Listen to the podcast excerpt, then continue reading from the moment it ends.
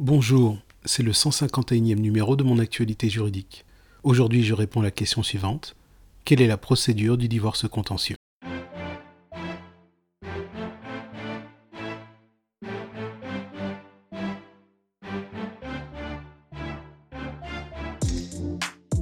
Plus simple et plus rapide, tels sont les maîtres mots qui sous-tendent la réforme de la procédure du divorce contentieux depuis le 1er janvier 2021.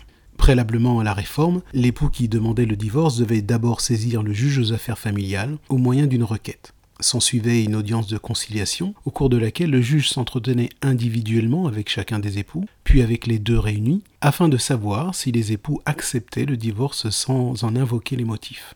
En présence ou à défaut d'accord, le juge prenait également des mesures provisoires visant à organiser la vie des époux et de leurs enfants éventuels jusqu'au prononcé du divorce.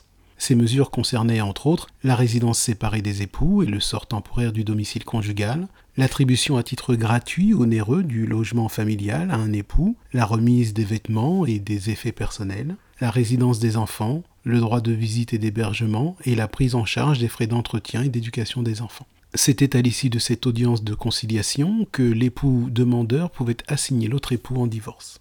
Désormais, il n'y a plus de requête, L'avocat de l'époux demandeur rédige d'emblée une assignation en divorce ou une requête conjointe dans le cas du divorce dont le principe est accepté par les deux époux.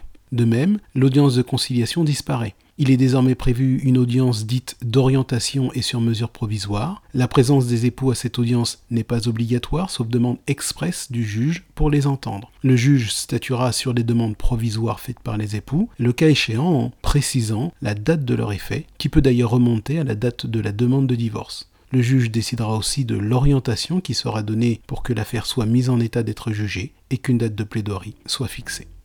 C'est la fin de votre flash briefing. Bonne journée, à demain.